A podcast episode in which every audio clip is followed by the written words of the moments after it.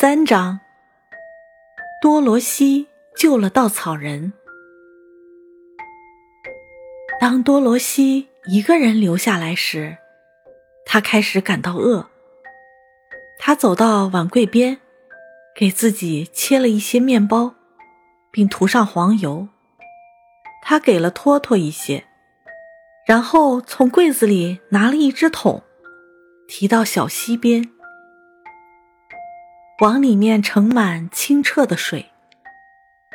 托托跑到树下，开始对着树上的鸟儿吠叫起来。多罗西走过去捉住它，接着他看到有很多诱人的水果从树枝上垂挂下来，于是便采摘了一些，正好当做早餐。他回到屋子里，和托托。痛痛快快地喝了冰凉清澈的溪水，为去翡翠城的旅程做好准备。多罗西还剩下一条裙子，恰巧是干净的，挂在床边的架子上。那是条棉布裙，上面印着白色和蓝色的方格。虽然因为洗的次数太多，蓝色已经有点褪了，但是仍然是条漂亮的罩裙。小女孩很仔细地把自己收拾干净，穿上那条整洁的棉布裙，然后在头上戴上粉红色的太阳帽。她拿出一个小篮子，用它装满从碗柜里拿出的面包，在上面。盖了一层白布，接着，他低头望了望自己的脚，发现脚上的鞋已经又旧又破。他们准应付不了这次漫长的旅途，托托。他说：“托托抬起头，睁着他那对黑黑的小眼睛望望他的脸，然后摇摇尾巴。”表示明白了他的意思。这时，多罗西看到桌上曾经属于东方恶女巫的银色鞋子，不知道他们的尺寸是不是适合我。他对托托说：“穿他们去长途旅行最合适不过，因为他们不会磨损。”他脱下自己的旧皮鞋。穿上银色的鞋子，新鞋非常合脚，就像专门为他定做的。最后，他拎起篮子，走吧，托托。他说：“我们去翡翠城，问问了不起的奥芝，怎样才能回到堪萨斯。”他关上门，锁好门后，把钥匙小心的放进衣袋里。托托安静的小跑着，跟在他身后。就这样，他开始了旅程。附近有好几条路，不过他很快便找到了那条铺满黄砖的路。他轻快地向翡翠城走去。他那双银色的鞋子在硬硬的黄砖路上发出欢快的叮当声。阳光明媚，小鸟甜美的唱着歌。你也许会认为，一个突然离开自己的国家，被带到一片陌生土地上的小女孩会感到孤独、害怕。但其实，多罗西几乎没有这样的感觉。她一路走着，惊讶地发现自己所置身的国度是这样的美丽。路两旁。是整齐的栅栏，被刷成优雅的蓝色，而栅栏后面是大片的稻田和菜园。很明显，芒奇金人都是能干的农夫，能种出这样大片的庄稼。每当他路过一栋房子，人们就会出来看看他，并向他深深的鞠躬，因为所有人都知道。他就是那个除掉恶魔，把大家从奴役中解放出来的人。芒奇金人的房子看上去都很陈旧，屋顶是圆的，所有的房子都被刷成了蓝色，因为在东方的这个国度，蓝色是大家最喜欢的颜色。接近黄昏，多罗西走了很久，觉得累了。他开始考虑自己应该到哪里过夜。这时，他来到一栋很大的房子前，房子前的绿草坪上有很多男人和女人在跳舞。五个小提琴手竭尽全力地把琴拉响，人们笑着唱着。旁边的一张大桌子上，摆满了可口的水果、坚果、馅饼和蛋糕，还有其他很多好吃的东西。人们友好的向多罗西打招呼，还邀请他参加晚宴，和他们共度这个夜晚。这栋房子里住着一位当地最富有的芒奇金人。他的朋友们都聚集在这里庆祝他们摆脱恶女巫的奴役，重获自由。多罗西吃了一顿丰盛的晚餐。那位富有的芒奇金人亲自在一旁招待他。他的名字叫伯奎。接着，他在长椅上坐下，看人们跳舞。伯奎看到他的银色鞋子。说道：“你一定是个大魔法师。”为什么？女孩问。“因为你穿着这双银鞋，而且还杀死了恶女巫。另外，你还穿着白袍子，只有女巫和魔法师才穿白的。我的裙子是蓝色和白色的方格。”多罗西一边说，一边在抹平上面的褶皱。我们很喜欢你穿这条裙子，伯奎说。蓝色是芒奇金人的颜色，而白色是女巫的颜色，所以我们知道你是一个善良的女巫。多罗西不知对此该说什么。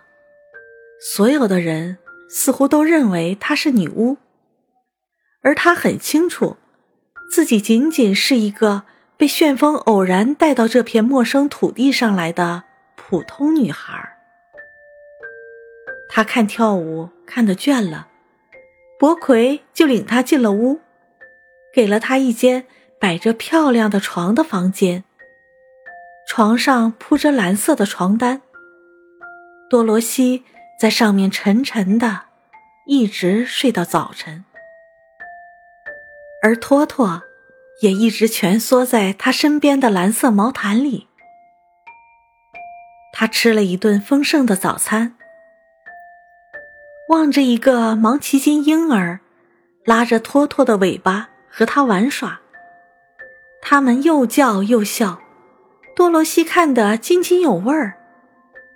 对于所有的人来说，托托都是很稀奇的，因为他们从没见过狗。这里离翡翠城有多远？他问道。我不知道，伯奎严肃的回答，因为我从来没有去过那里。人们最好远离奥芝，除非和他有生意往来。不过，这里到翡翠城很远，你得花很多天。这里很富有，也很美丽，但是你要到那里，就必须穿越很多难行和危险的地方。这让多罗西有点担心，但是他知道，只有了不起的奥芝才可以帮助他回到堪萨斯，所以勇敢的决定。不再折返，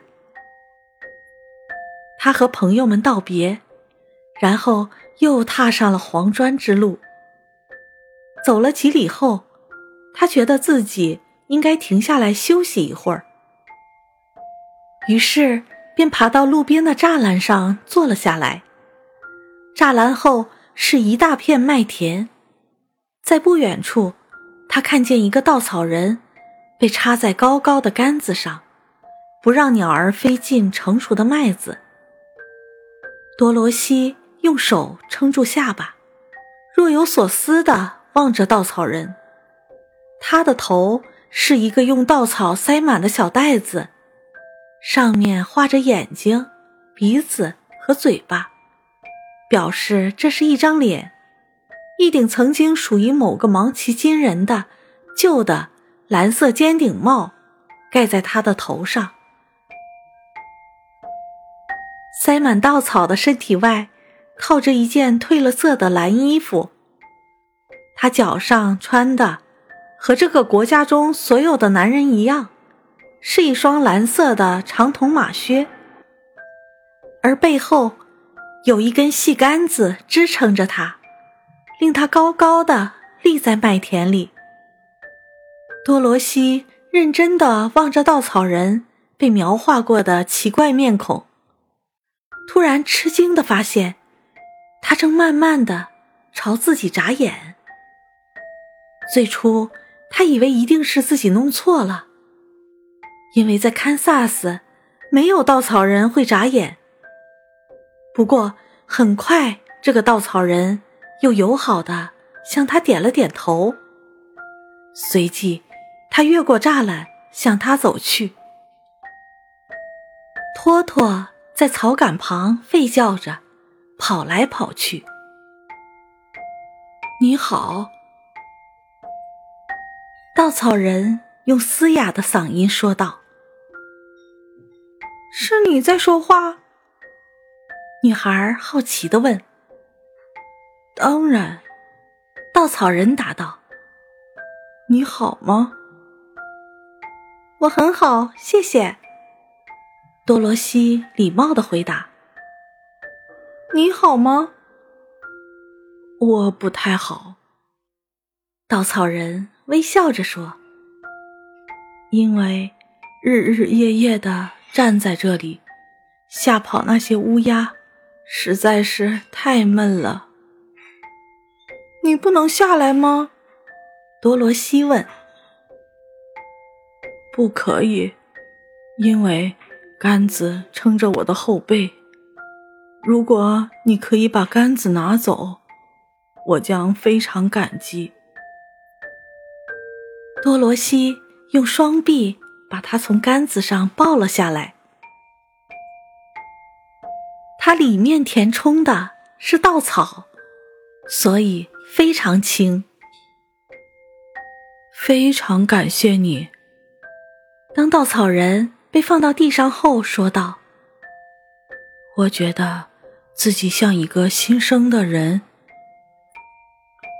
多罗西对此感到很迷惑，因为听见稻草人说话，看到他弯着身走在自己身边，这一切听起来都太奇怪了。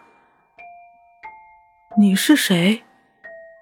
稻草人伸着懒腰，打着哈欠问。你要去哪儿？我叫多罗西。小女孩回答：“我要去翡翠城，求了不起的奥芝送我回堪萨斯。”翡翠城在哪儿？稻草人问。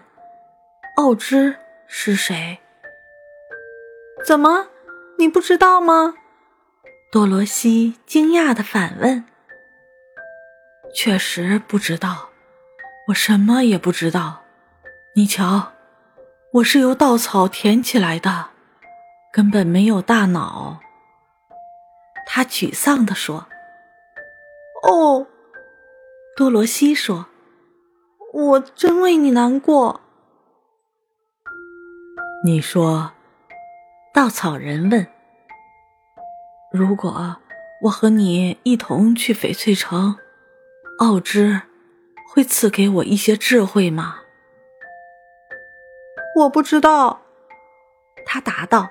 “不过，要是你很愿意，我很乐意你和我一起去。就算奥之不赐给你智慧，你的情形也不会比现在更糟吧？你说的对，稻草人说：“你看。”他很信任的对他说道：“我不介意我的腿、手臂和身体是稻草，因为这样我不会受伤。如果有人踩我的脚，或是用针戳我，这都没关系，因为我感觉不到。但是我不想人们叫我傻瓜。”而且，如果我的头里塞满稻草，而不是像你那样拥有真正的智慧，我怎么能了解周围的事情呢？我了解你的感受，小女孩说，她真的为他感到难过。如果你和我一起去，我请奥之尽他所能帮你。谢谢，他感激地说。他们向大路上走去，多罗西帮他越过栅栏。接着，他们开始沿着黄砖路往翡翠城走去。托托刚开始并不喜欢有人加入到他们的队伍中，他围着稻草人不停地嗅着。好像怀疑稻草里有一窝老鼠似的。接着，他不断的对着稻草人不友好的咆哮：“你别介意，托托。”多罗西对他的新朋友说：“他从来不咬人。”哦，我不害怕。”稻草人答道：“他伤不了稻草。”让我帮你提这个篮子，我不在乎，因为我不会感到累。告诉你一个秘密，他一边走一边继续说道：“这世界上只有一件事情让我害怕，是什么？”多罗西问。“是制造你的芒奇金人农夫吗？”不是，稻草人说：“是点燃的火柴。”